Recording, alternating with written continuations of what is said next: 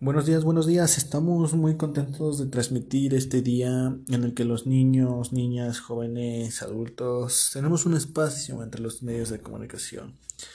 Estamos muy contentos porque tenemos un invitado especial, el doctor Daniel Garzón, del cual nos trae un tema muy, muy, muy interesante, que sería el tejido óseo. Bueno, vamos a dejarlo que el doctor de su tema es un tema complejo, pero la participación del doctor aquí dejará claro muchas dudas y responderá muchas preguntas. Bienvenido, doctor.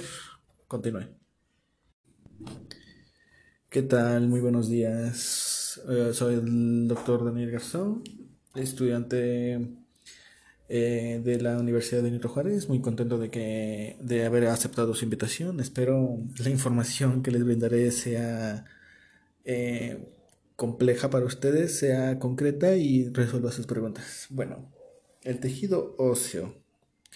Mm, su nombre lo dice, suena difícil, pero no, no es así. Por eso lo voy a explicar un poco. Bueno, el tejido óseo es una variedad de tejido conectivo especializado eh, en la cual la matriz extracelular está mineralizada eh, lo que confiere la dureza y resistencia característica de este tejido, es lo que lo caracteriza. Bueno, la matriz ósea contiene colágeno tipo 1, colágeno tipo 5, eh, ¿qué más? Contiene este, glucoproteínas y cialoproteínas. Eh, bueno, este tejido, similar a lo que ocurre en el tejido cartilagoso dentro de la matriz mineralizada del tejido del tejido óseo hay espacios denominados osteoplastos, cada uno de los cuales está ocupado por una célula ósea madura u osteocito. Es así de complejo.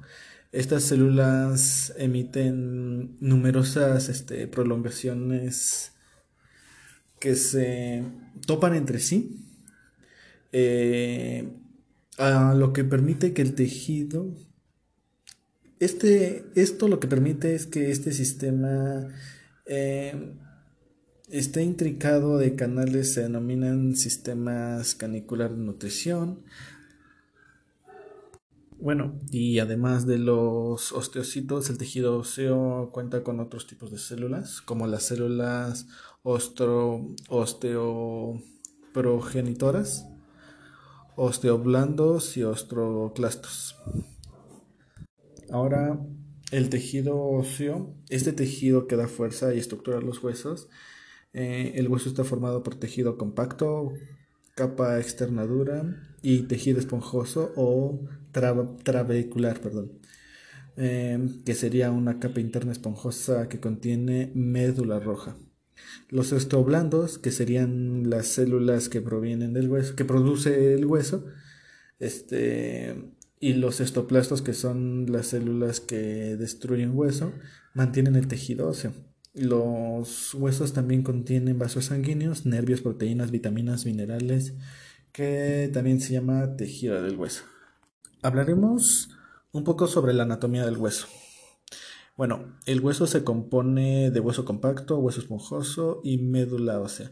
El hueso compacto forma la capa exterior del hueso. El hueso esponjoso se encuentra sobre todo, sobre todo en los extremos de los huesos y contiene la médula roja.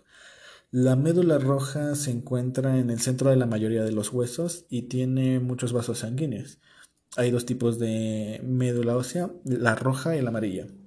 Eh, la médula roja contiene células madres sanguíneas que se pueden convertir en glóbulos rojos, glóbulos blancos o plaquetas. Mientras tanto, la médula amarilla está compuesta en su mayor parte de grasa. Em, este tejido representa la parte más importante del esqueleto y a pesar de su dureza y resistencia posee cierta, eh, posee cierta elasticidad, perdón, al igual que el cartílago, mm, el tejido es una forma especializada del tejido conectivo, denso, Eh, además provee al esqueleto de la fortaleza de funcionar como sitio de inserción y sostén del peso para los músculos y le da rigidez al organismo para protegerlo de la fuerza de gravedad. Las funciones más importantes del esqueleto son la de protección, eh, rodeando al cerebro de la médula espinal y parte de los órganos del tórax y del abdomen. Una modificación especial del tejido óseo es el marfil, el cual posee un cemento de tejido óseo reticular.